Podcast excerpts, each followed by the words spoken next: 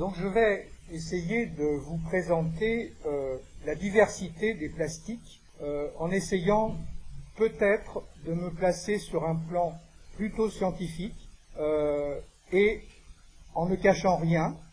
Mais vous allez voir, on peut relativiser beaucoup les choses par rapport à ce, qui a été dit en introduction. Alors, les plastiques, le, mot plastique provient du grec plastikos, comme tout le monde a eu le temps de lire, je suppose, qui se dit de toute substance pouvant être mise en œuvre par modelage ou par moulage.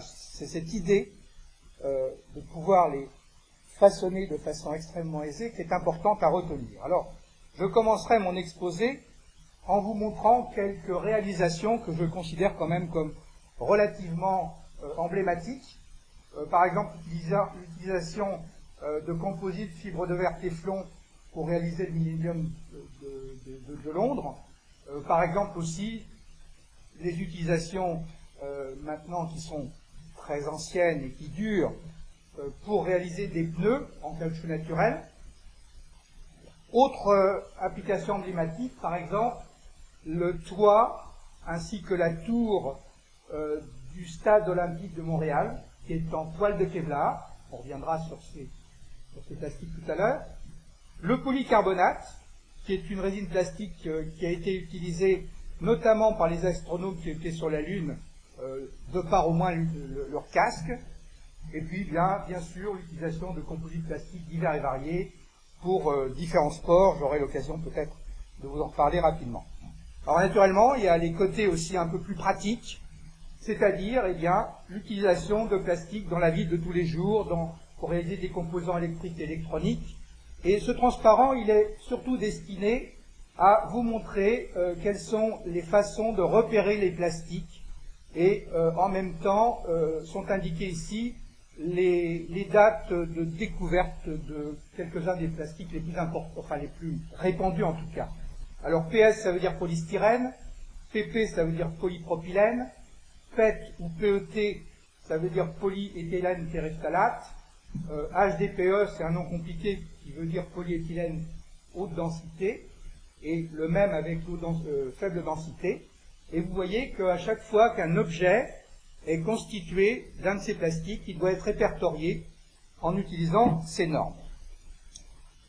Alors, le plastique, ça peut être quelque chose de très bien, et je vous ai donné ici un exemple du meilleur, en l'occurrence l'utilisation de polyéthylène pour faire des prothèses de genoux, ça peut être aussi le pire. Et peut-être certains d'entre vous ont eu l'occasion de regarder récemment sur Arte une émission que je n'avais pas du tout sollicitée, qui s'appelle la, la, malédiction du plastique, et qui a montré que malheureusement, l'utilisation que tout un chacun en fait conduit à des situations déplorables pour l'environnement, effectivement, mais on peut se dire que chacun et chacune d'entre nous a probablement une part de responsabilité en ne prenant pas toujours les précautions requises, et euh, ceci pour aller peut-être dans le sens de ce que vous disiez dans, votre introduction. Alors maintenant, on va aborder un petit peu plus euh, la science des plastiques. Et donc, je commencerai en vous euh, indiquant qu'est-ce que c'est qu'un polymère et qu'est-ce que c'est qu'un plastique, de façon très succincte évidemment. Alors pour faire un polymère, qu'il soit synthétique ou pas, eh bien, il faut enchaîner de nombreux monomères. Si vous appelez grand A un monomère, vous allez les enchaîner comme ça, et vous allez obtenir des enchaînements dans lesquels vous aurez entre 10 et 50 000 euh, motifs de répétition. Ce qui peut se représenter aussi de la façon simplifiée qui est là. Ça, c'est ce qu'on appellera un polymère linéaire. Et puis vous avez un exemple ici, comment on peut passer de l'éthylène le plus connu peut-être des, plastiques, enfin le polyéthylène, pour obtenir le polyéthylène, le plus connu des plastiques, et vous retrouvez le motif de répétition grand A euh, dans ce schéma. Alors maintenant, une matière plastique, ça peut être un polymère pur, mais c'est souvent plutôt un mélange. Et donc il faut savoir que pour faire un plastique, il faudra ajouter au polymère différents additifs qui sont euh, des plastifiants, qui peuvent être des colorants, des matériaux de renfort, et ainsi de suite. Et c'est euh, évidemment, c'est souvent euh, le, polymère qui est majoritaire, mais c'est cet ensemble qui constitue la matière plastique. Alors, évidemment, du point de vue structural, les plastiques vont s'organiser euh, selon euh, la façon selon laquelle ils ont été obtenus, puisque vous pouvez avoir, je, reviendrai tout à l'heure, des plastiques naturels, des plastiques artificiels ou des plastiques synthétiques. Toujours est-il que la structure et l'organisation qu'on va observer va conditionner les propriétés du matériau. Il y aura une relation structure-propriété incontestable, comme on le verra euh, à travers les exemples que je prendrai tout à l'heure. Alors, un premier type de plastique va correspondre à une structure très désordonnée, qu'on appelle généralement chaîne en pelote, parce que ça peut ressembler vaguement à une pelote de laine, mais désordonnée, qui sera caractérisée par l'existence de peu d'interactions entre les chaînes, et qui va donc donner un matériau amorphe qui va correspondre à la classe des thermoplastiques. Je reviendrai sur cette euh, terminologie dans, au transparent suivant. Maintenant, quand les chaînes sont orientées grâce à l'intervention d'interactions entre chaînes, et vous voyez les interactions ici par ces pointillés, matérialisées par ces pointillés, eh bien, vous allez obtenir un matériau qui sera plus rigide, de type fibreux. Enfin, quand les chaînes vont être liées entre elles par des liaisons chimiques, les autres étant plutôt des interactions physiques, vous allez obtenir un matériau élastique, euh, ça sera le cas des élastomères, ou éventuellement un thermodurcissable. Alors précisément, comment on peut classer les plastiques Les polymères plutôt. Eh bien, ça dépend de la façon qu'on considère. Si vous considérez un classement d'après leur origine, vous aurez des polymères d'origine naturelle, je vais en dire quelques mots tout à l'heure, vous aurez des polymères artificiels qui dérivent des précédents par une modification chimique, et puis enfin, vous aurez des polymères synthétiques, qui sont issus de la pétrochimie. Si on considère maintenant une classification selon la dimensionnalité des polymères, euh, on distinguera les polymères linéaires parce que leur croissance sera monodirectionnelle, et donc généralement ces polymères sont solubles et fusibles et ils constituent ce qu'on appelle les thermoplastiques, c'est-à-dire des matériaux qui vont acquérir cette facilité de mise en forme que j'évoquais dans, la définition que j'ai indiquée tout à l'heure, et euh, quand on les chauffe. Et donc, ces plastiques sont recyclables, en général. Alors, si vous voulez faire une petite analogie avec des matériaux que vous avez euh, certainement l'occasion d'avoir euh, bien, en tête, pensez au beurre ou au cire, et on peut dire que si vous changez la température du beurre ou de la cire, vous allez avoir des évolutions comparables à celles des thermoplastiques. Maintenant, vous pouvez avoir, vous pouvez avoir aussi des croissances pluridirectionnelles qui vous donnent ce qu'on appelle des réseaux tridimensionnel, et à ce moment-là, en général, les plastiques, ces, plastiques-là, qu'on ne devrait peut-être pas appeler plastiques d'ailleurs, sont insolubles et infusibles parce qu'ils sont obtenus par une réaction au cours du chauffage qui va conduire à un produit qu'on appellera un thermodurcissable. Une autre catégorie de matériaux euh, correspond aussi à cette définition, on verra ça plus précisément tout à l'heure, ce sont les élastomères. Et en règle générale, malheureusement, et c'est là qu'on rejoint les problèmes que vous évoquez, ceux-là sont difficilement ou non recyclables. Et si vous voulez une analogie, bah, vous pensez au béton euh, comme, euh, disons, matériau comparable. Maintenant, si on fait une euh, classification selon les applications, alors vous allez avoir essentiellement des polymères dont le coût économique va croître de euh, haut en bas, passant de polymères de commodité de grande diffusion aux polymères techniques qui auront des applications plus spécifiques, aux polymères ayant des technologies plus avancées. Et donc, dans la première catégorie, ça peut être par exemple le polyéthylène ou d'autres. Dans la deuxième catégorie, le polycarbonate. Dans la troisième catégorie, le Kevlar. Alors, je voudrais maintenant décrire quelques exemples de polymères naturels, d'origine naturelle. En fait, je vais décrire ceux qui sont représentés en rouge ici, cellulose, soie, kératine, élastine, caoutchouc naturel. Je voudrais simplement insister sur les différences principales que l'on peut noter entre les, polymères naturels et les polymères synthétiques, que je décrirai bien sûr plus tard. D'abord, le nombre de monomères, vous savez, les motifs répétitifs que j'ai évoqués tout à l'heure, qui vont constituer la chaîne de polymères, sont souvent très élevés supérieur à 10 000, ce qui veut dire que les chaînes sont souvent beaucoup plus longues que pour les polymères synthétiques. Il y a des exceptions, bien sûr. D'un autre côté, la régularité des enchaînements entre monomères est presque parfaite. C'est-à-dire que la nature sait assez bien faire les choses, mieux que nous en tout cas, et elle commet peu d'erreurs. Euh, il est difficile, voire impossible, de synthétiser un polymère naturel en laboratoire. Et enfin, il est intéressant de savoir qu'on peut les modifier chimiquement. Le premier polymère naturel dont je voudrais vous parler un tout petit peu, c'est la cellulose, parce que c'est quand même un polymère emblématique qui représente grosso modo 45% de la biomasse. Et euh, il faut savoir qu'on en trouve beaucoup dans toutes les parois des végétaux, euh, dans la fleur de coton, et qu'il est constitué par un monomère qui est un sucre, le glucose, qui est représenté ici. J'ai l'impression qu'elle marche plus celle-ci, mais enfin, je ne vais pas en prendre deux parce que j'aurais du mal à jongler avec. Le, glucose est, représenté euh, ici, vous avez sa structure avec des groupements qui vont lui conférer un caractère hydrophile.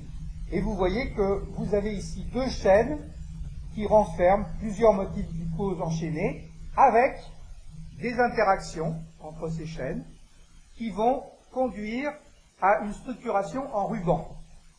Mais cette structuration en ruban ne s'arrête pas là, en ce sens que vous allez avoir une organisation en microfibrilles, puis en fibrilles, puis en fibres, et ces fibres vont euh, tapisser la paroi secondaire d'un poil de coton.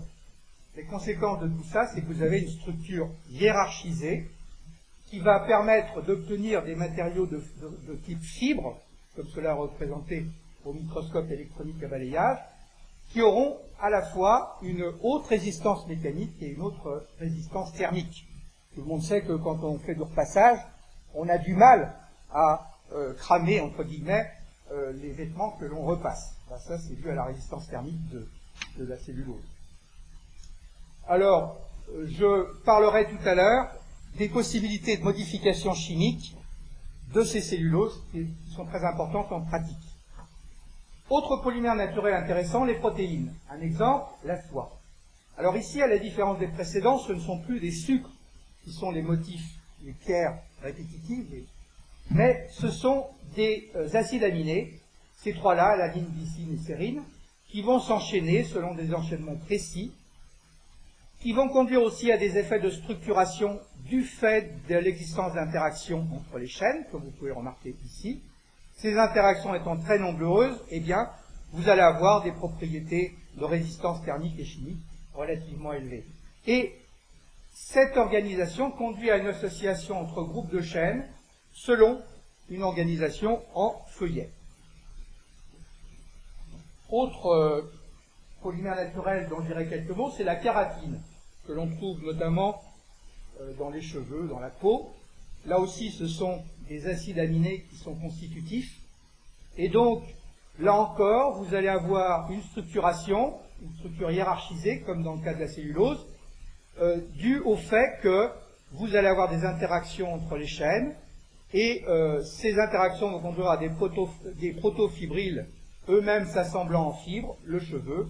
Et il faut savoir que dans ce cas-là, euh, du fait de la présence de groupements thiol ici, donc d'atomes de soufre, vous allez avoir création d'interaction entre deux chaînes qui sont représentées ici et qui vont euh, euh, être utilisées de la même façon ultérieurement dans le cas du caoutchouc, comme on le verra tout à l'heure.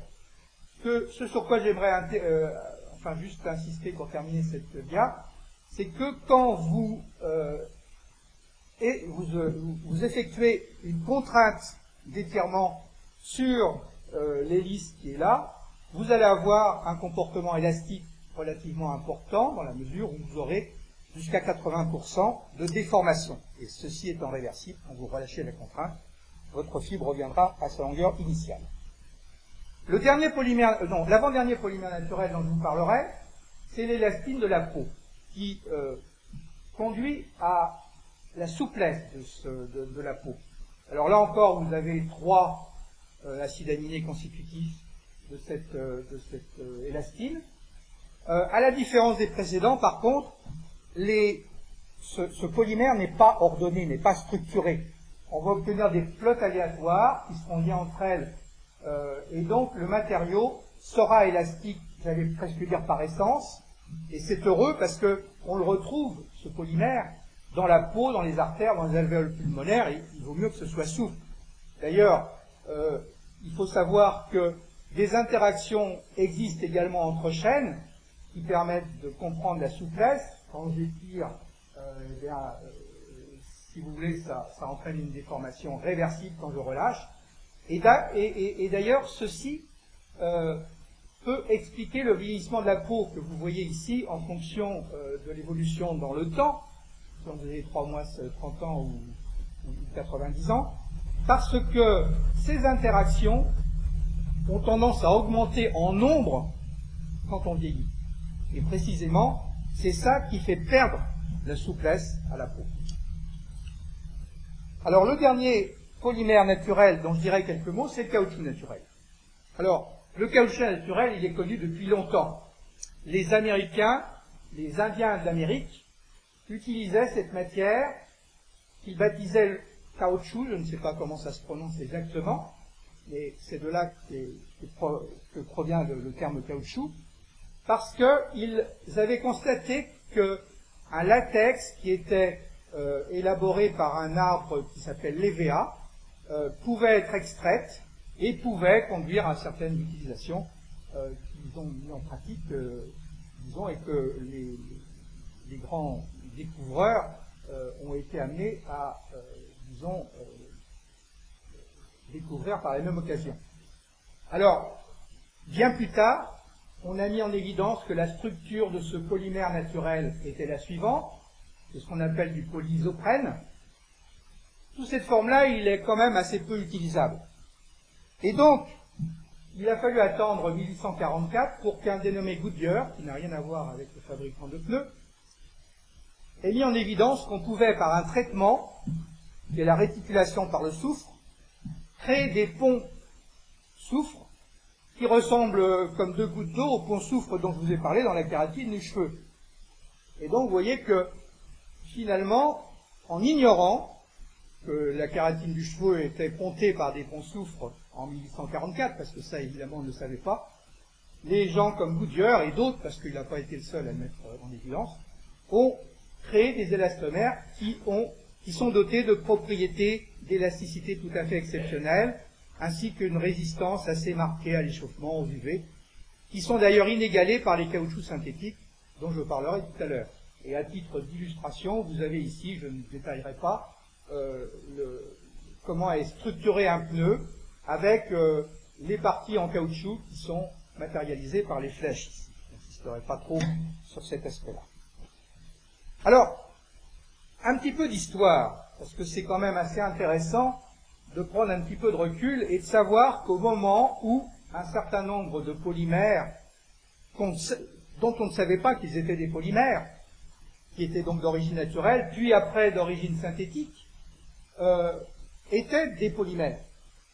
Et c'est grâce à euh, un grand chercheur qui s'appelle Staudinger que qui en 1922 a postulé que les matériaux qui étaient synthétisés dans des laboratoires de chimie organique principalement euh, pouvaient être constitués par des enchaînements tels que ceux que j'ai indiqués tout à l'heure, et il a formulé pour la première fois le terme de macromolécules, par opposition aux molécules courantes qui sont de petite taille.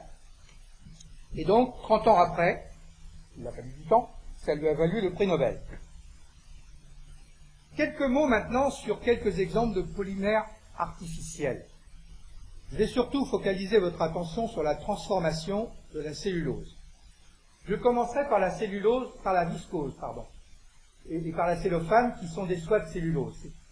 C'est-à-dire qu'en fait, euh, en traitant la cellulose par du sulfure de carbone, eh bien vous obtenez un matériau soyeux et plus doux que le coton qui est devenu très rapidement, et vous voyez, c'était quand même euh, à la fin du XIXe siècle, un textile de grande diffusion pour fabriquer des vêtements. Un peu plus tard, en traitant cette viscose par de l'acide, par du sulfate d'ammonium, pardon, eh bien, on a été capable de produire une nouvelle matière qui est, s'est appelée la cellophane et qui est largement utilisée depuis cette époque-là, donc vous voyez, ça fait presque un siècle, comme emballage de grande diffusion. Apparemment pas toxique à, à ma connaissance. L'acétate de cellulose maintenant. Alors, bien que le premier polymère artificiel ait été le nitrate de cellulose, qui avait été élaboré par Yatt en 1869 pour faire du celluloïde, une matière qui était destinée à remplacer l'ivoire. Il y avait un souci de protection des animaux, si je peux dire, des, des éléphants en particulier. Je n'en parlerai pas plus parce que ce nitrate de cellulose est relativement peu utilisé ou plus utilisé dans la mesure où il est très inflammable, explosif. Et donc on a très rapidement, enfin très rapidement, c'est un schéma, euh, utilisé un autre traitement de la cellulose par l'acide acétique. vous allez remplacer les fonctions OH que vous avez peut-être en mémoire, que j'ai présentées tout à l'heure, par des fonctions acétates ici, euh, pour obtenir un matériau également à la fin du XIXe siècle, et avec différentes applications anciennes, comme euh, l'utilisation de cette matière pour faire des films photographiques. Maintenant, on en est au numérique, enfin bon. Et puis, vous voyez que c'est toujours très utilisé. J'ai pris quelques exemples illustrant où on peut rencontrer de l'acétate de cellulose comme matière constitutive d'objets divers et variés. J'en arrive maintenant dans, dans, ma partie historique euh, abrégée, parce que heureusement on ne va pas continuer comme ça jusqu'à la fin des temps, enfin la fin des temps actuels. Euh, en vous présentant le premier plastique totalement synthétique qui ait été décrit, fabriqué, découvert par Beckland en 1910. Et donc, en mélangeant du phénol et du formol, il a obtenu, il ne le savait peut-être pas à l'époque de façon très précise, mais on le sait maintenant, une résine qu'il a baptisée la bakélite. Et euh, cette structure-là, bien évidemment, elle a été connue bien plus tard. Toujours est-il que vous avez également ici quelques objets, euh, anciens ou actuels, qui vous montrent que c'est un matériau aux mille usages et qu'il est toujours utilisé. Le dernier euh, exemple que je prendrai, c'est l'exemple de, dans, cette histoire euh, rapide des pionniers, si je peux dire, de la science de synthèse, c'est l'exemple du caoutchouc synthétique. Alors vous voyez, aux alentours de 1910, plusieurs chercheurs, anglais et allemands, ont traité par le sodium du butadiène dans un premier temps, puis euh, l'isoprène, c'est-à-dire le même que celui qui fait caoutchouc naturel, dans un second temps, pour obtenir ce type de polymère qui, euh, du point de vue structure, ressemble beaucoup au caoutchouc euh, naturel, extrait de l'EVA. Et, donc, vous voyez que j'ai illustré quelques exemples d'utilisation de, ce type de plastique, euh, même si la méthode de, fabrication actuelle a complètement évolué par rapport à ce que je vous ai raconté ici, qui, est, n'a plus, simplement qu'une valeur historique. Alors, parmi les dérivés qu'on peut, de caoutchouc synthétique que l'on peut obtenir par synthèse, je voudrais juste mentionner un, exemple qui est le, le chloroprène, un des noms commerciaux étant le néoprène découvert par Dupont de Nemours aux États-Unis, euh, vous voyez, à la place de, l'hydrogène qui est là, on met un chlore et on obtient des matériaux qui servent de colle, euh, réalisation de joints dans un certain nombre de domaines, le bâtiment, l'automobile. Je passe assez rapidement, mais c'est quand même assez intéressant.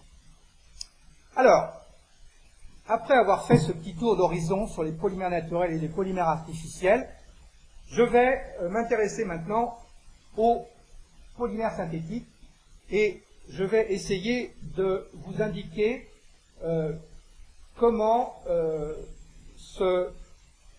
on peut relier finalement les propriétés des thermoplastiques de synthèse dans un premier temps, puis des thermodurcissables ultérieurement, à un certain nombre de paramètres. Par exemple, ces propriétés vont dépendre de la structure chimique. C'est assez évident pour un chimiste, mais ça n'est pas pour tout le monde selon la nature des atomes constitutifs, et bien évidemment que ça va euh, donner des propriétés euh, tout à fait spécifiques. L'état d'organisation va être très important. Si vous avez un polymère amorphe, j'y reviens, j'en ai déjà parlé, c'est-à-dire un polymère très désordonné, une colotte, vous n'aurez bien sûr pas les mêmes propriétés que si vous avez ce qu'on appelle un polymère semi-cristallin, où vont se juxtaposer, se, exister de façon simultanée, des zones désordonnées, qu'on voit ici, et des zones très ordonnées, qui s'appellent des zones cristallines, et comme il y a euh, simultanément des zones amorphes et des zones semi-cristallines, on appelle ce composé un semi-cristallin. D'ailleurs, ces semi-cristallins ont tendance, quel que soit le polymère, à s'organiser sur des, espèces d'assemblages, euh, des, super, euh, des super assemblages, si on peut dire, au niveau moléculaire en tout cas, qu'on appelle des sphérolites, et qui sont des microstructures très caractéristiques des polymères semi-cristallins. Alors, évidemment, toutes ces matières vont avoir des propriétés différentes les unes des autres. Néanmoins, il y en a quelques-unes qui sont communes et qui font certainement la, richesse, enfin la richesse tout au moins qui ont développé euh, ces matières euh, au niveau de, la diversité des applications qui ont pu en découler. Par exemple, ils ont une densité très faible par rapport aux autres matériaux. Euh, le plus léger des, des métaux utilisés, l'aluminium, est un petit peu plus lourd que le plus lourd des plastiques. Facilité de mise en forme, j'en ai déjà parlé par rapport à tous les autres matériaux. Ils sont généralement isolants électriques, il y a quelques exceptions, j'espère avoir le temps de vous en parler. Et malheureusement, la plupart sont non biodégradables. Et ça, c'est un inconvénient.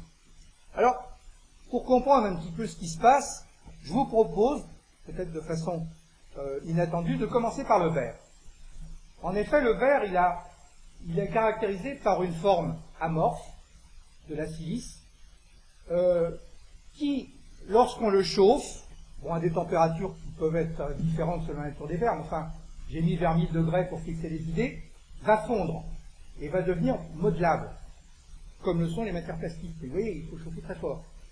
Eh bien, cette température de passage de l'état solide à l'état liquide, c'est ce qu'on appelle la température de transition vitreuse. On l'appelle pas fusion parce que c'est un matériau amorphe, c'est pas un matériau cristallin. Et donc, la conséquence, si on peut dire, c'est que lorsque le verre est en dessous de sa température de transition vitreuse, il est rigide et cassant, tout le monde sait que ça se casse facilement, le verre. Lorsqu'il est au-dessus de la température de transition vitreuse, eh bien, il va euh, être ramolli et s'écouler d'une façon analogue à un liquide, mais certes beaucoup plus lentement. Bien, si j'ai commencé par le verre, c'est parce que les polymères amorphes, c'est-à-dire de nombreux thermoplastiques, ils vont avoir un comportement similaire. Et on verra très vite que des polymères peuvent se substituer au verre. Mais avant de voir ça, J'aimerais juste faire la transposition de ce que je viens de dire au cas des polymères amorphes. C'est-à-dire que les polymères amorphes, lorsqu'ils sont à l'état solide, ils sont dans un état vitreux. Si on les chauffe, ils vont changer d'état, passer de cet état solide désordonné un état liquide qui, excusez-moi, je le rappelle, mais tout le monde doit le savoir, est également très désordonné. Ça s'appelle la transition vitreuse. Et ça se produit à une température caractéristique, euh, comme pour le verre. Et ça entraîne des possibilité de modifier de façon très importante les propriétés. Par exemple, si la température du polymère est inférieure à la température, si le polymère pardon, est placé dans des conditions de température inférieures à sa température de transition vitreuse, il va avoir un comportement élastique comme un solide classique, si je peux dire, et ça, ça va être le cas des polymères qui ont une température de transition vitreuse supérieure à la température ambiante, comme le PVC, le polyvinylchloride, polychlorovinyle, pardon, le plexiglas, le polystyrène ou le polycarbonate. Inversement, lorsque le polymère est placé à une température supérieure à sa température de transition vitreuse, eh bien, il va avoir un comportement d'écoulement liquide, il va s'écouler comme une pâte, ou moins molle, ou bien comme un caoutchouc, il va acquérir des propriétés de haute élasticité, et il aura donc un comportement élastique caoutchoutique. Alors ça, c'est le cas des polymères qui ont des températures de transition vitreuse inférieures à la température ambiante, euh, majoritairement des élastomères de caoutchouc, des silicones. vous avez ici une petite illustration de ce qu'est le comportement élastique caoutchoutique. Vous avez ces chaînes qui sont recroquevillées sur elles-mêmes et qui sont reliées par des nœuds qui créent un réseau. Quand vous exercez une contrainte dessus, bah, vous allez déplier ces chaînes de façon telle que vous pouvez observer des allongements considérables, parfois 5, 10 fois la longueur initiale. Il n'y a aucun matériau qui est capable de faire ça. Puis si vous relâchez, donc ça, correspondra à, cet allongement qui est là, puis si vous relâchez la contrainte, ben, vous constaterez que votre matériau reprendra sa forme initiale. Alors, j'ai dit tout à l'heure que des plastiques concurrençaient le verre. Voilà quelques exemples. Le plexiglas, découvert en 1924, une température de transition vitreuse très supérieure à l'ambiance. Eh bien, on peut en faire différents objets pour le laboratoire, pour le mobilier, qui peut être coloré. Il en est même du polycarbonate. C'est une température de transition vitreuse très élevée. Vous voyez que ces deux polymères n'ont rien à voir au niveau de la structure. Et néanmoins, au niveau de leurs propriétés euh, de transparence, on va retrouver des propriétés comparables. Une autre illustration de la concurrence des polymères euh, amorphes avec le verre, c'est dans le domaine de l'optique. Pour faire des, lunettes, qui sont souvent avec des verres en polycarbonate, vous avez d'ailleurs ici un petit tableau qui compare les propriétés, deux propriétés en tout cas, des verres euh, minéraux avec des verres polyplastiques. Vous voyez que si l'indice de réfraction, l'indice de réflexion, excusez-moi, est, comparable, euh, grosso modo, on ne va pas rentrer trop dans les détails, vous voyez qu'au niveau de la densité, on a un facteur 1, euh, on a un facteur jusqu'à 3, presque 3, les verres minéraux étant beaucoup plus lourds que les verres organiques. Et ça, ça a été le gros avantage de l'apport des verres plastiques dans la lunetterie en particulier, dans les verres de contact. Et euh, bon, vous voyez par exemple qu'un verre est assez compliqué, je ne vais pas trop détailler ça parce que je n'ai pas le temps. Il faut savoir que ce polycarbonate, il ne sert pas qu'à faire des verres d'ailleurs, et on verra probablement d'autres exemples, on a déjà vu un tout à l'heure. Il sert par exemple à faire des CD ou des DVD. Et puis la boîte qui contient ces CD et ces DVD, ben, elle est en un autre polymère qui peut être transparent et qui peut du même coup concurrencer le verre, c'est du polystyrène. Alors j'ai parlé de polystyrène, bah, tiens, ça tombe bien parce que le polystyrène, euh, on peut aussi en faire des plastiques alvéolaires. Vous avez ici, bon, je ne vais pas trop m'apesantir là-dessus, mais un procédé qui permet, partant de perles de polystyrène qu'on peut synthétiser au départ, de, de transformer ces perles par une expansion grâce à un gaz et à obtenir des perles expansées, donc, qui vont être utilisables sous forme de billes de polystyrène, tout le monde les connaît, avec une granulométrie contrôlée, dans l'emballage et dans l'isolation, on ne voit pas bien parce que, euh, bon, c'est un problème de, taille. Mais si on continue le processus d'élaboration, après, après séchage, euh, traitement à la vapeur d'eau et, compactage, on va pouvoir faire des emballages alvéolaires rigides, en, polystyrène expansé, PSE ça veut dire polystyrène expansé, là encore pour l'emballage et l'isolation thermique. bon, même si ce n'est pas forcément euh, toujours du polystyrène qu'on utilise pour l'emballage, pour l'isolation thermique dans le bâtiment, eh bien, on a la possibilité de l'utiliser dans un certain nombre de, cas pour gagner en isolation thermique. Et euh, il, y a des, évolutions encore plus marquées euh, avec l'éco-bâtiment à l'heure actuelle. Alors, au niveau de l'emballage, eh bien, c'est à la fois pour maintenir des produits frais pendant un temps limité ou pour transporter du matériel fragile. Alors, d'autres mousses peuvent être obtenues. Euh, l'une très connue est le polyuréthane. J'ai simplifié ici en vous, donnant la réaction de formation d'un uréthane, donc il n'est pas poly, mais imaginez qu'il est poly. Si vous faites donc réagir un isocyanate sur un alcool, en présence de traces d'eau, vous allez former la fonction uréthane qui est là, c'est un tout petit peu de chimie, mais pas trop, rassurez-vous, et vous allez dégager un gaz, qui est du gaz carbonique. Et en dégageant ce gaz, il va être piégé dans le polymère. Ah, c'est pas un polymère, mais imaginez que c'en est un. Et donc vous allez obtenir des matériaux qui seront expansés, qui seront euh, sous forme de mousse, et qui vont être utilisés euh, dans différents domaines. J'ai pris quelques exemples pour illustrer ces, applications. Euh, vous pouvez aussi trouver compacter dans des, dans des conditionnements adéquats des mousses de, polyuréthane dont la capacité d'expansion est considérable, puisque dans un litre de ce récipient, vous pouvez avoir jusqu'à 50 litres de mousse. Alors j'ai oublié de dire dans le transparent précédent, mais c'est pas trop tard pour rattraper mon oubli, que ces matériaux sont extrêmement légers. Ils ont une, une densité de, une, masse volumique de l'ordre de 40 kg par, par euh, mètres cubes, alors que vous voyez, si vous comparez aux, matériaux traditionnels, Euh, l'aluminium, bah, c'est à peu près un facteur 100, euh, pas tout à fait. Le verre aussi. Et puis ne parlons pas de l'or, qui lui, euh, ce sera un facteur 600 ou 700. Donc vous voyez, on a quand même des gains de, de poids pour ces mousses par rapport à des matériaux traditionnels très intéressants. J'en viens maintenant à une autre possibilité d'obtenir des polymères, des plastiques encore différents. C'est faire des copolymères. Alors on peut dire, pour simplifier, pour utiliser un langage assez courant, qu'un copolymère, c'est le mariage de deux polymères. Vous imaginez deux motifs, deux monomères, A et B, bah, vous pouvez les associer principalement selon ces quatre euh, façons. Soit de façon aléatoire, vous avez un copolymère statistique, soit en les alternant, vous avez un copolymère alterné, soit en faisant deux blocs, un bloc de poly A, un bloc de poly B, et vous avez ce qu'on appelle des copolymères à blanc, ou bien encore, vous pouvez avoir des copolymères greffés en greffant sur un poly A, un poly B.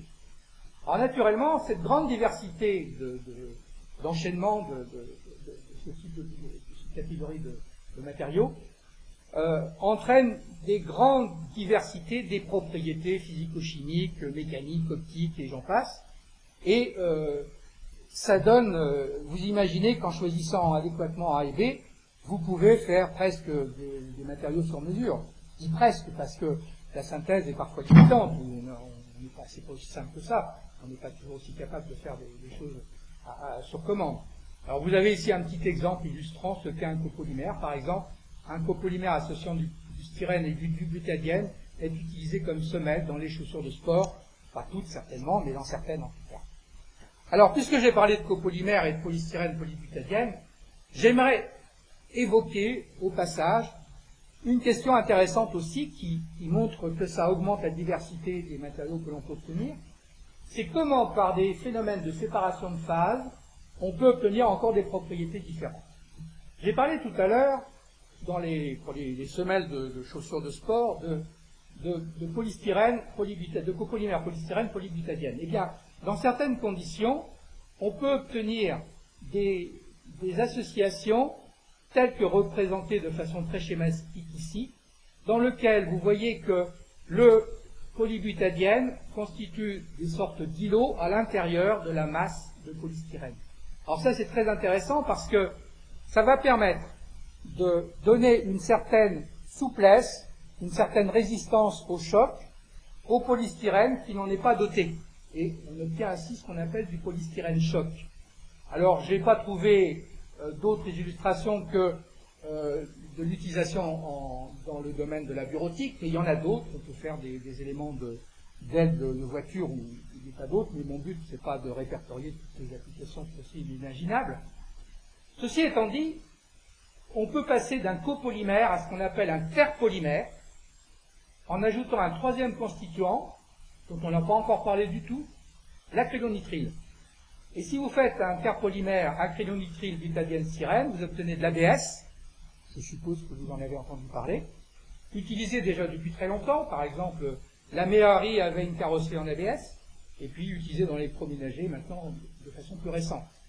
Donc voilà un bel exemple euh, des propriétés, des modifications de propriétés obtenues par ces associations.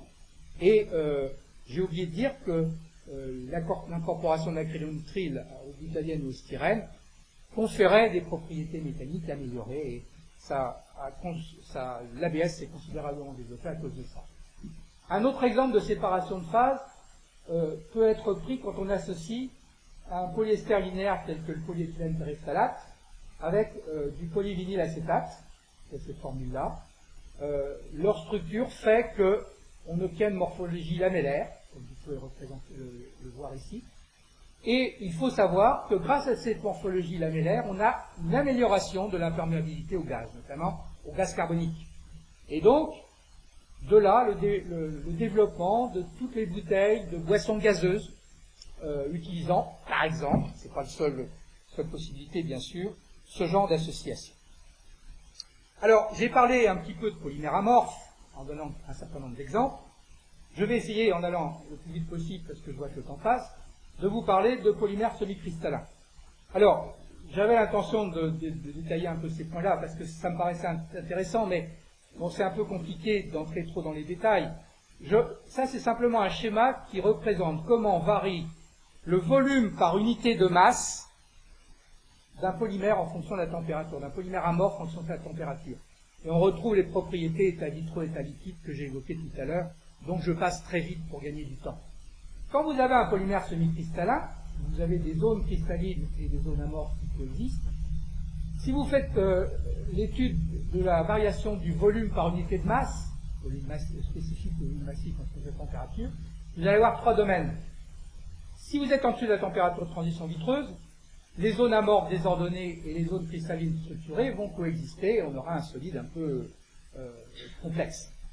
Si vous vous placez entre la température de transition vitreuse et une autre température qui va être la température de fusion des zones cristallines, vous allez avoir un matériau très intéressant quelque part parce que les zones amorphes seront liquides alors que les zones cristallines resteront solides puisque vous êtes à une température où elles n'ont pas la possibilité de changer de phase.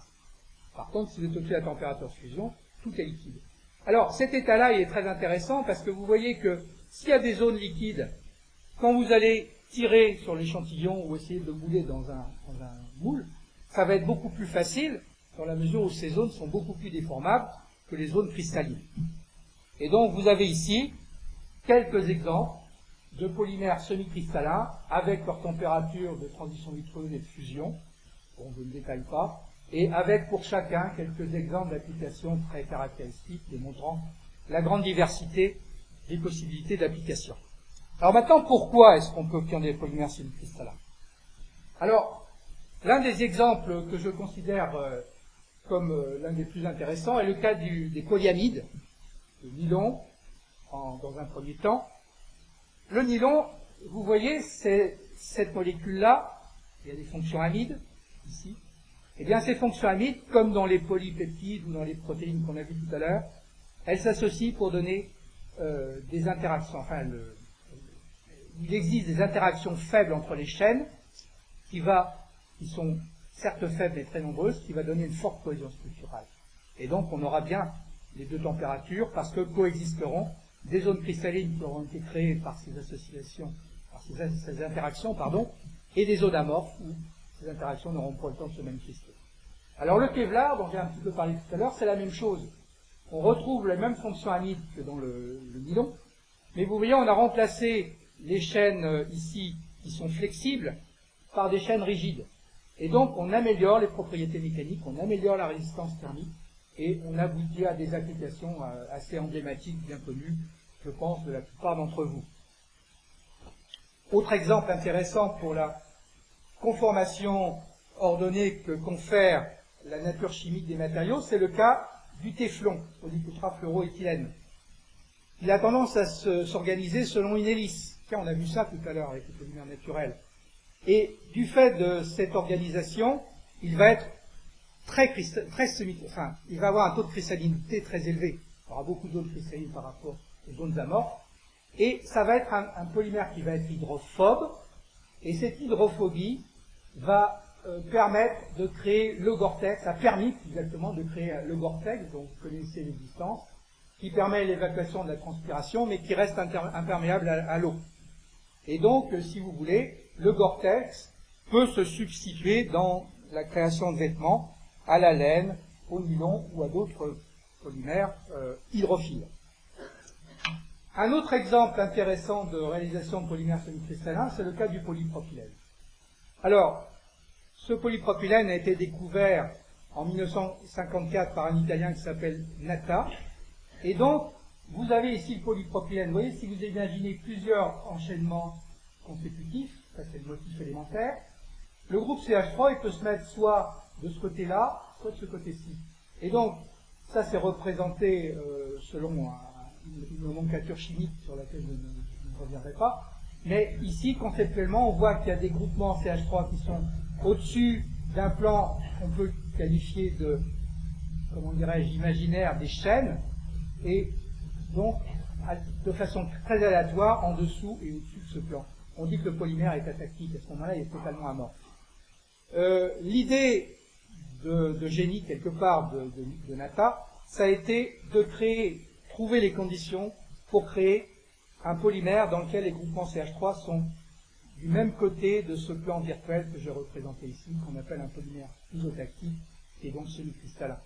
À titre historique, vous avez ici en rouge le premier spectre de rayons X qui a été euh, réalisé sur un polypropylène isotactique en 1953, en rouge, et puis ceux qu'on arrive à faire à l'heure actuelle. Je n'ai pas le temps de trop m'apesantir sur ces questions-là, mais c'est passionnant. Alors, j'en arrive maintenant à une autre catégorie de polymères dont on ne peut pas ne pas parler. Ce sont les silicones. Alors les silicones, ce sont des polymères pas comme les autres, et ça va me permettre de faire une transition entre ce que je viens de dire et ce que je vais dire après. En ce sens que ces polymères-là, ils peuvent être soit obtenus sous forme linéaire, souvent on les appelle des polysiloxanes, soit sous forme tridimensionnelle. Et à ce moment-là, on a des réseaux. Ce qu'ont de commun ces matériaux, pour faire simple, c'est qu'ils ont un caractère dit amphiphile. C'est-à-dire qu'en fait, quand on les dépose sur, une surface, ces polymères vont s'orienter, et là j'ai représenté le cas des polysiloxanes, euh, en fonction de la propriété des surfaces et en, vertu des interactions qui existent, qui sont schématisées dans ces, représentations pour lesquelles je n'ai pas le temps de m'apesantir. En d'autres termes, si la surface est non polaire, vous allez avoir une attractivité avec des groupements carbonés et hydrocarbogénés qui sont eux-mêmes non polaires, et donc la surface va devenir hydrophile. Inversement, si vous mettez un, polysiloxane ou un silicone sur une surface polaire, vous avez une orientation différente. Ce sont les oxygènes qui vont être euh, en interaction avec la surface. Ce sont les CH3 hydrophobes qui vont être à l'extérieur et vous obtiendrez une surface hydrophobe. Donc c'est tout simplement extraordinaire parce que euh, on peut contrôler, j'allais presque dire, à volonté, euh, ce genre de situation. Alors, qu'est-ce qu'on fait des silicones pour faire très vite? Bah, c'est des matériaux qu'on peut utiliser à toute température et qu'on peut utiliser dans des usages très variés. Toute température, vous avez des basses températures ici ou hautes températures ici et là, basse température ici et là, dans le domaine de l'espace, pour euh, des cols pour les cellules photovoltaïques dans le désert, euh, pour faire des moulages, pour faire des joints, pour faire des cathéters, des implants testicules, etc. Des choses euh, extrêmement variées. Alors j'ai parlé de, silicone, ben, naturellement, il faut aussi voir que les plastiques ont leur rapport dans le biomédical. Et vous avez ici quelques illustrations de matériaux qu'on peut utiliser pour faire des prothèses auditives, résine acrylique, silicone, pour faire des empreintes dentaires, dentaires résine acrylique euh, principalement, pour faire des prothèses mammaires, pour euh, les, problèmes de cancer du sein par exemple, silicone, euh, les prothèses de hanche, on fait des cotilles en polyéthylène scellées par une résine acrylique euh, et qui vont être placées dans la partie particulière du bassin pour faire des cathéters, poly, polyuréthane, en silicone.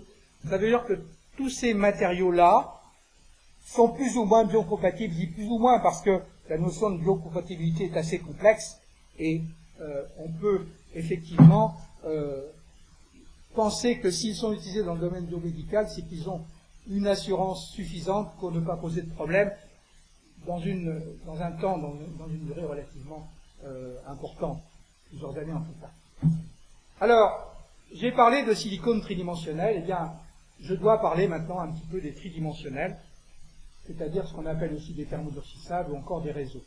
Alors, ce qu'il faut, je rappelle, j'ai plus ou moins déjà dit, à la différence des plastiques précédents, qui était linéaire, avec des chaînes liées par des interactions faibles, la plupart du temps. Ces plastiques tridimensionnels, et je mets entre guillemets parce que c'est... Eh bien, ils vont s'associer par des liaisons de covalence fortes entre les chaînes, c'est-à-dire qu'on va les réticuler. Vous voyez, il y a plusieurs termes synonymes, réseau, réticulation, thermodurcissable tridimensionnel. Et vous avez ici un schéma qui vous montre la situation structurale quand vous avez peu d'interactions par liaison covalente entre chaînes, ici. À ce moment-là, on a souvent des élastomères qui sont partiellement recyclables. Vous avez cité des exemples tout à l'heure, le caoutchouc, le chevaux, par exemple, la réticulation par les ponceaux. Quand vous avez au contraire un taux de réticulation élevé, c'est-à-dire qu'il y a beaucoup de liaisons covalentes entre les chaînes, alors vous avez des réseaux insolubles et infusibles qu'on appelle les thermodurcissables et qui ne sont pas recyclables. Alors vous avez ici un exemple de réseau, c'est une résine polystyrène dans lequel vous avez du polystyrène en noir, qui est associé avec un agent réticulant, qui benzène, en rouge, qui crée, vous voyez, des liaisons de covalence entre les chaînes euh, voisines. Et donc, vous voyez que c'est encore une autre façon d'obtenir des matériaux ayant des propriétés différentes. Alors, deux exemples de thermotercissables, peut-être bien connus.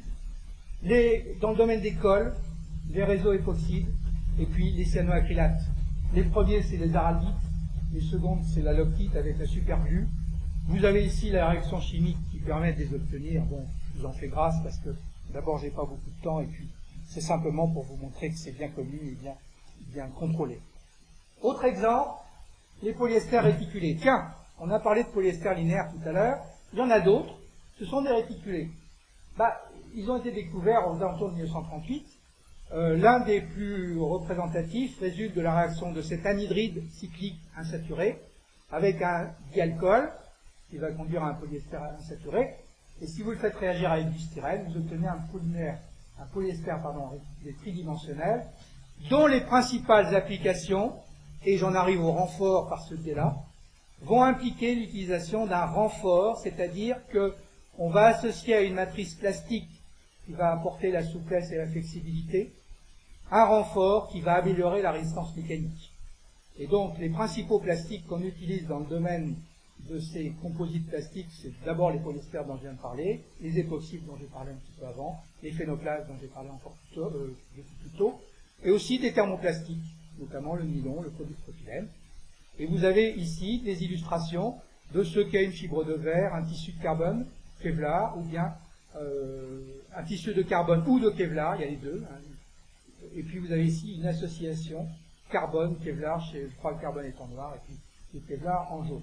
Et vous avez des illustrations ici d'applications pour des pales des pales d'hélicoptères, par exemple. C'est pas tous les hélicoptères, c'est surtout les pales, il y a des éléments d'hélicoptères aussi qui sont en matériaux composites. J'ai déjà parlé de la navigation euh, de plaisance ou de les casques également. Enfin, il y, a, il y a plein de domaines qui sont concernés. Alors, ici, je ne vais pas rentrer non plus dans les détails, mais vous voyez que les composites peuvent avoir des morphologies variées, on peut avoir des stratifiés, et vous avez ici la, structure d'un ski euh, qui vous montre tous les endroits où vous avez des matières plastiques. Donc souvent des composites, ici et là, Kevlar époxy avec des fibres de, fibres de Kevlar époxy, excusez-moi, ou fibres de et fibres de verre époxy, ou bien des fibres de verre époxy, et puis d'autres endroits où il y a des plastiques plus traditionnels sans renfort. Alors ça, c'est une première structure pour les composites. Il y en a une autre. Grâce à nos amis les abeilles, qui ont fait des, belles alvéoles dans leur nid, ben, on a essayé de le reproduire. Et par exemple, euh, vous avez ici un exemple de structure sandwich dans lequel vous avez des faces qui sont imprégnées de fibres euh, qui renferment de l'araldite pour les coller, qui vont être souples, associées à un matériau alvéolaire, qui peut être par exemple un, un nid d'abeille de polyamide, pour apporter la rigidité du matériau. Alors, quelques applications dans différents domaines. Euh, dans le domaine du renouvellement de l'énergie, de production d'énergie, exactement, c'est très à la mode et très nécessaire, je pense, à l'heure actuelle. Eh bien, vous voyez, pour faire des éoliennes, euh, alors qu'au début du siècle, enfin, à la fin du 19e siècle, c'était des systèmes très rudimentaires. Maintenant, on fait des systèmes avec des pales en époxy carbone qui ont une longueur d'environ 15 mètres. Euh, on peut utiliser d'autres matériaux pour des plus petites dimensions. Et puis, dans le domaine des cellules solaires photovoltaïques, Là, c'est peut-être pas tellement avancé, euh, mais on peut imaginer que c'est porteur d'avenir.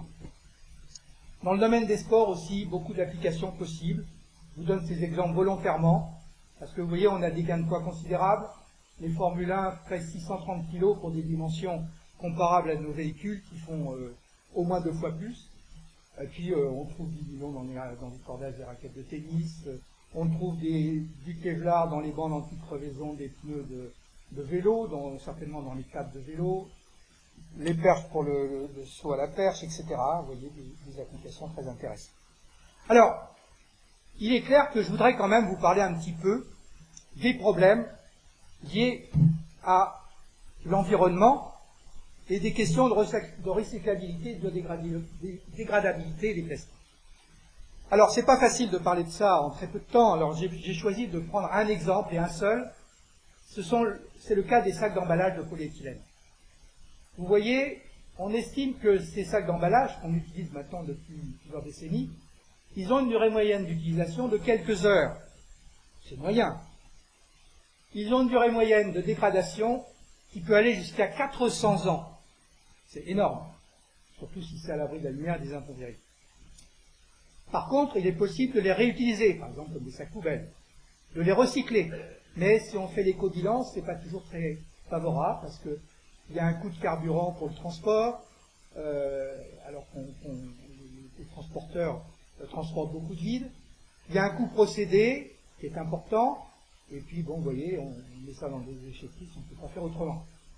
Alors, on peut aussi incinérer les matériaux, mais ce n'est pas une panacée, parce que quand euh, ces matériaux sont en présence d'autres déchets, l'incinération conduit à l'émission de gaz carbonique, qui euh, est porteur de, l'effet de serre, si on, suit bien ce qui est actuellement euh, à l'ordre du jour. En présence de dérivés chlorés et le PVC, le, le, chlorure de vinyle est concerné, on peut produire de la dioxine qui est cancérigène, et puis il faut, il faut épurer les fumées. Donc vous voyez que toutes les solutions proposées ne sont pas tellement satisfaisantes. Il n'y a qu'un point positif, c'est que l'incinération du polyéthylène seul peut constituer un carburant énergétique intéressant, dès lors qu'il ne contient pas d'impureté, comparable au fioul. Alors un exemple de traitement qui permet justement euh, d'améliorer les choses, pour faire des polyéthylènes biodégradables, une méthode, c'est pas la seule bien sûr, c'est de le traiter en présence d'un sel métallique, alors de le rendre hydrophile par ce traitement. On, crée ce qu'on appelle un, polyéthylène oxo-biodégradable, qui sous l'action combinée de l'oxygène de la température des UV va se fragmenter. Mais s'il est fragmenté, c'est pas intéressant, il faut qu'il se dégrade, qu'il se biodégrade. C'est-à-dire qu'il y a rupture des liaisons. Et ça, ça va être favorisé par les micro-organismes. Et donc, c'est vrai que si on le laisse dans la nature, ça pourra fabriquer, enfin former du, gaz carbonique et, de l'eau. Alors, une autre, une autre possibilité, c'est de faire des, sacs biodégradables à base d'amidon de maïs, qui est très abondant, mais ça implique qu'on traite l'amidon pour faciliter les conditions de sa dégradation en quelques mois, et ça veut dire que au niveau coût, je n'ai pas beaucoup parlé de données économiques, mais euh, un sac en amidon est estimé 3 à 4 fois plus coûteux qu'un sac en polyéthylène. Alors, simplement, au passage, je vous mentionne que d'autres utilisations de plastique d'origine végétale euh, s'est beaucoup développé ces temps-ci, par exemple le chanvre, qui permettent de créer des fibres qui peuvent se substituer au renfort des composites plastiques que j'évoquais tout à l'heure, fibres de verre, fibres de carbone en particulier, mais qui ont l'inconvénient de n'être ni recyclables ni biodégradables.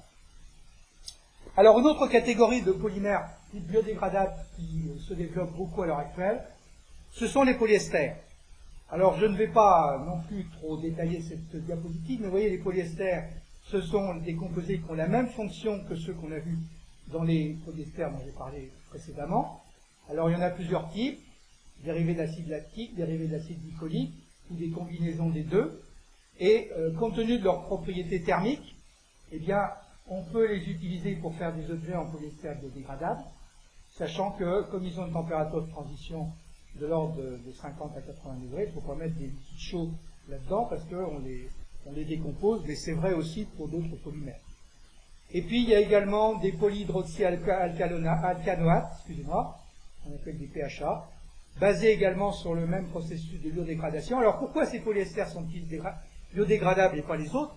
Bah, C'est dû à l'environnement chimique. L'environnement chimique ici, les chimistes vous le montreraient, je pourrais vous le faire si j'avais plus de temps, amène à couper la fonction ester de façon beaucoup plus facile que les polyesters dont j'ai parlé tout à l'heure qui ne sont pas du tout, et à produire des effets de biodégradation dans un délai de quelques mois, donc relativement raisonnable. Je voudrais terminer mon exposé ça fait une heure, mais je vais prendre quelques minutes, si vous le permettez, pour parler un petit peu des polymères conducteurs. En effet, les polymères plastiques en général sont des isolants, mais il n'empêche qu'on peut aussi maintenant euh, les utiliser comme des matériaux conducteurs. Pour cela, le principe est assez simple. Avec les polymères isolants dont je viens de parler, tous ceux dont je viens de parler, on a un squelette carboné, quand c'est un squelette carboné, qui est saturé, c'est-à-dire qui ne comporte pas d'insaturation au niveau chimique. Par contre, si on veut un polymère, euh, donc ça va conférer au polymère un caractère isolant. Par contre, si on veut un polymère conducteur, eh bien, il faut qu'on réalise des alternances de simples et de double liaison. Alors ça, ça va augmenter la rigidité, mais ça va permettre au polymère, que j'ai schématisé ici par ces, petits traits-là, qui est en présence d'un solvant, d'échanger des électrons, donc de s'oxyder, si on regarde la réaction de la gauche vers la droite, ou de se réduire si on regarde la réaction de la droite vers la gauche. En s'oxydant, généralement, il va subir une expansion de volume. En se réduisant, il va subir une contraction. Et si on fait des films, à l'état neutre, qui est isolant, parce qu'il n'y a pas de charge, euh, il aura une certaine couleur. Et à l'état oxydé, qui est conducteur, il aura une autre couleur. Une autre couleur. Et ça, ça offre cette réaction élémentaire des perspectives considérables sur euh, les, nouvelles applications pour ces matériaux. Alors, quels sont les niveaux de conductivité qu'on atteint? Bah, Vous voyez, c'est ce qui est représenté par ces flèches, euh, ces doubles flèches ici, différents constituants. Je passe rapidement. Là, vous avez les métaux qui sont conducteurs. Là, vous avez les semi-conducteurs. Et puis là, vous avez les isolants, dont la plupart des polymères. Il y en a trois ici qui sont interpolés, avec des niveaux de conductivité très faibles. Vous voyez que les polymères conducteurs, ils peuvent être soit à des niveaux de conductivité très faibles, à ce moment-là, ils restent isolants, mais si on les oxyde, ils vont devenir conducteurs. Alors, je vous ai mentionné la, formule du polytiophène parce que c'est certainement l'un de ceux qui sont les plus utilisés à l'heure actuelle, ou qui sont les plus porteurs d'avenir, on pourrait peut-être dire les choses comme ça. Et donc, ce qui caractérise ces polymères euh, conducteurs, si vous voulez, ou susceptibles de l'être, c'est la possibilité d'associer certaines propriétés mécaniques des, plastiques euh, dont je viens de parler aux propriétés électriques des métaux. En tout cas, c'est la tendance. Alors, moyennant quoi, avant de vous donner quelques exemples d'application, je voudrais euh, simplement vous dire qu'il y a eu une étude que je trouve, moi, personnellement, très belle, qui a consisté à faire pour les polymères conducteurs ce qu'avait fait Nata pour le polypropylène. En d'autres termes, essayer d'obtenir un ordre structural, sinon parfait, du moins très grand. Et donc, en faisant des polyoctyltiophènes dits régio-réguliers, c'est-à-dire pour lesquels vous avez une régularité de la position des groupements latéraux par rapport à la chaîne, euh, alternativement en haut et en bas, par rapport au schéma, provoque des augmentations considérables de la conductivité, puisque un polyoctylthiophène non obtenu par, la méthode mise au point par cette étude a typiquement une conductivité de l'ordre de 1 siemens par centimètre, c'est l'unité conventionnelle de conductivité. Par la méthode qui conduit à des polythiophènes réguliers, eh bien, vous atteignez à peu près 200 fois plus. Vous avez un autre exemple en changeant la nature du, radical ici en prenant du dos décile, peu importe, vous passez de quelques Siemens par centimètre jusqu'à 1000 Siemens par centimètre, et c'est quand même très intéressant. Alors, rapidement quelques exemples d'application. Je ne voudrais pas ne pas parler des propriétés électrochromes d'un matériau, parce que actuellement dans le bâtiment et dans les bâtiments, pour euh, l'éco-bâtiment en particulier, on, considère que c'est quelque chose de très important de faire des, des murs éventuellement pouvant changer de couleur ou pouvant euh, réaliser des économies d'énergie euh, en fonction, si vous voulez, des, conditions d'éclairage. Et donc le principe, que je n'ai pas le temps de développer, c'est de faire des systèmes multicouches. Et donc, quand vous faites passer la lumière à travers ce dispositif, eh bien, la transmission de lumière va permettre d'observer des effets différents euh, selon l'état d'oxydation des polymères qui sont utilisés. C'est PCE, PCE et PCE1 pardon, et PCE2, ça veut dire polymère conducteur numéro 1, polymère conducteur numéro 2, parce qu'il faut en mettre deux différents. Alors dans le domaine des, des, rétro, des rétroviseurs jour-nuit, il y a beaucoup de modèles de véhicules haut de gamme en particulier qui sont équipés maintenant de ces systèmes électrochromes. Dans le domaine du bâtiment, ben, vous avez un aperçu à cette photo de ce qui se passe selon la teinte de la vitre. Hein. Puis, on peut conceptuellement faire des visières de casque également, ayant des propriétés électrochromes. Et ce ne sont pas les seules applications. Par exemple, c'est développé depuis 1997 euh, par la société Pionnière, Pionnier, des façades d'autoradio qui sont éclairées par des systèmes euh, de diodes électroluminescents, des OLED. Euh, on réalise des écrans plats maintenant, également à base de, de, de polymères conducteurs. Alors, j'ai pas dit que c'était uniquement à base de polymères conducteurs, il y a aussi d'autres matières qui sont très bien. Des éléments de téléphone portable et de baladeurs sont aussi en, en plastique isolants, mais contiennent parfois des polymères conducteurs. Et puis, on peut aussi euh, obtenir des, effets d'affichage, comme vous pouvez le remarquer ici, très spectaculaire. Ça, c'est selon la tension qu'on impose. On change l'état de, réflexion du matériau. Et vous voyez, ça va très vite, mais on peut le faire évidemment aller beaucoup plus lentement. Alors voilà, je vais laisser de côté cette application parce que je crois que je n'ai pas tellement le temps d'en parler. Et j'aurais juste voulu terminer euh, en faisant une toute petite promotion pour le laboratoire dans lequel je, suis. Euh, voici ici quelques exemples d'applications que l'on vise en réalisant des matériaux euh, qu'on peut qualifier de nouveaux, dont malheureusement je n'ai pas le temps de vous parler, mais qui sont en particulier ce qu'on appelle des réseaux interpénétrés de polymères, et ce qu'on appelle des réseaux interpénétrés de polymères, vous allez comprendre ce que c'est, parce que quand on a parlé d'un polymère thermodurcissable, d'un polymère réticulé, il était unique. Si vous, imaginez que vous, vous, synthétisez un deuxième polymère réticulé en présence de l'autre, ils vont s'enchevêtrer, ils vont s'interpénétrer. Et donc, on réalise encore par ce biais-là, c'est pas nous qui l'avons inventé, mais on l'a utilisé, des nouveaux matériaux plastiques quelque part, euh, mais qui conservent de nouvelles propriétés qui dépendent de la nature des constituants que l'on choisit. Et donc, si vous mettez euh, en présence de ces, réseaux euh, interpénétrés des polymères conducteurs, eh bien, vous pouvez aussi faire des matériaux qui sont électriquement stimulables, utilisables dans la robotique, utilisables dans l'électrochromisme. Mais bon, comme je n'ai pas, je voudrais pas trop prendre de temps, je vais me contenter d'aller à la conclusion et vous dire qu'en guise de conclusion, bah, je crois qu'il existe beaucoup de plastique. J'ai été le plus vite possible pour vous montrer le maximum d'exemples, mais il y en aurait plein d'autres à citer. On peut dire qu'on en invente toujours de nouveaux, et en se préoccupant, dans la mesure du possible, de plus en plus de l'environnement. On réalise de nouveaux matériaux en associant ces plastiques avec d'autres matériaux, des nanotubes de carbone, des composés inorganiques. Moi, personnellement, je trouve ça fantastique. Et donc, il y aura une suite, à n'en pas douter. Et cette suite, ça va peut-être être un peu, on commencer par la discussion qu'on va avoir.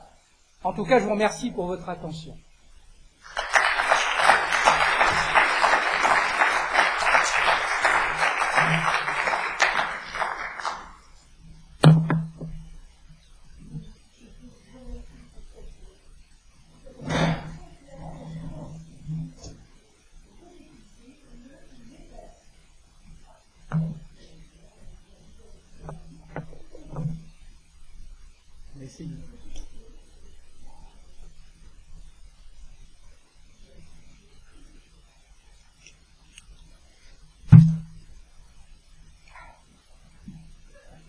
La première qui est la plus difficile. Hein.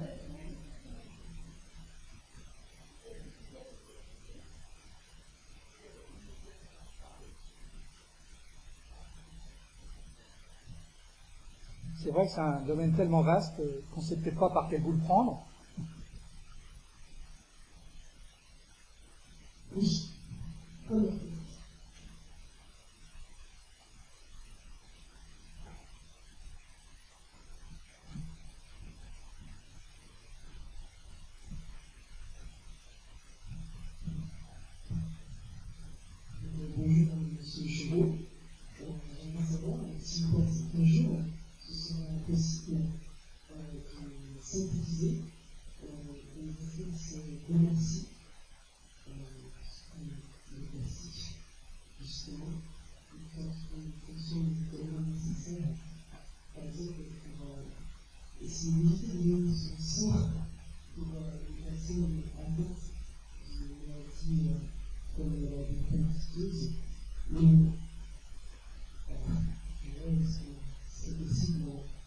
Alors c'est certainement pas le domaine que je connais le mieux, donc j'aurais peut-être un petit peu de mal à vous répondre. Ce qu'on peut probablement dire, c'est que conceptuellement, c'est pas complètement exclu, mais dans combien de temps, ça, c'est difficile de le savoir. Compte tenu de la grande diversité des, des structures que l'on peut envisager, on peut imaginer de combiner des plastiques naturels à des plastiques synthétiques pour se rapprocher des conditions requises pour réaliser les, cellules que vous évoquez. Maintenant, euh, c'est du genre Yaka. Hein.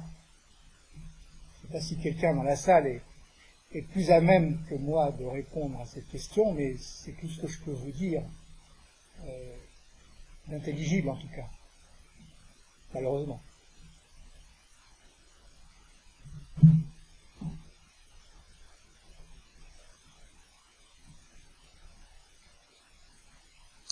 Euh, si vous permettez, je vais peut-être essayer de susciter une discussion éventuelle. Euh, on a parlé tout à l'heure des, plastiques et finalement du peu de crédit qu'avait la chimie d'une façon générale euh, auprès, auprès du public. Alors c'est vrai, je crois qu'il y a effectivement des tas de, problèmes que l'on rencontre ou que l'on découvre après avoir réalisé euh, tout un tas de matériaux. Mais d'une part, ce n'est pas vrai que pour les plastiques. Euh, je pense à l'amiante, par exemple. Euh, puis d'autre part, si vous voulez, il faut bien voir qu'il y a une évolution qui part du fait que, à l'origine, les hommes avaient utilisé les ressources naturelles, donc elles avaient, ils avaient commencé par travailler le bois, euh, les eaux, euh, un peu plus tard le cuir, etc. Et qu'ils ont réalisé des, outils, des objets de, différentes natures qui ont atteint euh, un degré de, de sophistication tel qu'on s'est rendu compte que l'utilisation euh, de, toutes ces sources naturelles pouvait conduire éventuellement également à des, épuisements progressifs ou tout au moins des difficultés d'achalandement, je ne sais pas comment dire, qui ont amené les gens à se poser la question de comment est-ce qu'on peut, par différents types de, matériaux, pas seulement des plastiques, mais substituer aux eaux, au cuir, euh, au bois, etc., pour faire ces objets ou plus ou moins sophistiqués.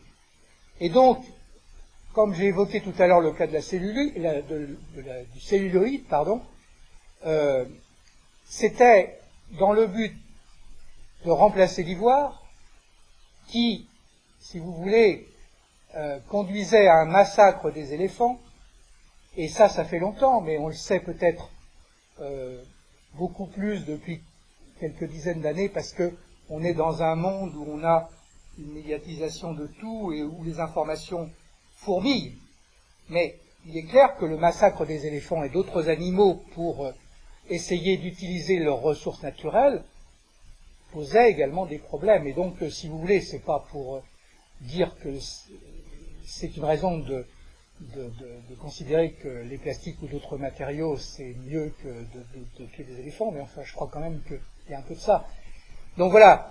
Et, donc, euh, toutes les campagnes qui sont menées à l'heure actuelle euh, par les écologistes pour la protection de l'environnement, c'est salutaire, mais je crois qu'il faut proposer aussi des solutions et voir que pour faire des plastiques biodégradables, ça prend du temps. Hein, il ne suffit pas de dire qu'il faut des plastiques biodégradables pour les concevoir. Je vous ai représenté ici très schématiquement, très rapidement, une histoire des plastiques sur, euh, allez, 150 ans, On connaît les plastiques ou la notion de polymère depuis 80 ans. Donc, vous voyez, euh, il faut du temps également, et donc euh, il ne faut pas crier à rose sur le baudet, me semble-t-il, sans avoir conscience qu'il faut trouver des solutions de remplacement et que ce n'est pas toujours aussi simple que ça. Alors évidemment, vous allez me dire, il y a des, intérêts économiques derrière, c'est vrai aussi, et ça, j'ai délibérément euh, exclu de vous présenter quelques données économiques que ce soit, c'est volontaire, j'aurais pu le faire. J'aurais pu vous montrer que, par exemple, la production des plastiques continue à croître de façon, sinon exponentielle, de façon très importante, malgré toutes ces campagnes que l'on fait pour la protection de l'environnement. Donc, vous voyez, tout ça pour dire que c'est pas simple, et que euh, c'est pas parce que euh, on va lever un étendard dans son coin pour dire euh, il faut protéger l'environnement, il faut trouver des plastiques biodégradables, il faut arrêter de produire tel ou tel plastique ou tel ou tel matériau, que ça va résoudre toutes les questions liées à la nécessité d'achalander la société qui est demanderesse de tout un tas d'objets plus ou moins sophistiqués et parfois qu'on peut qualifier d'inutiles, mais bon, c'est comme ça. Donc voilà, je ne veux pas euh, faire une polémique ou je ne veux pas défendre les plastiques à tout craint, c'est pas du tout mon, propos, mais je veux dire qu'il faut quand même relativiser les choses et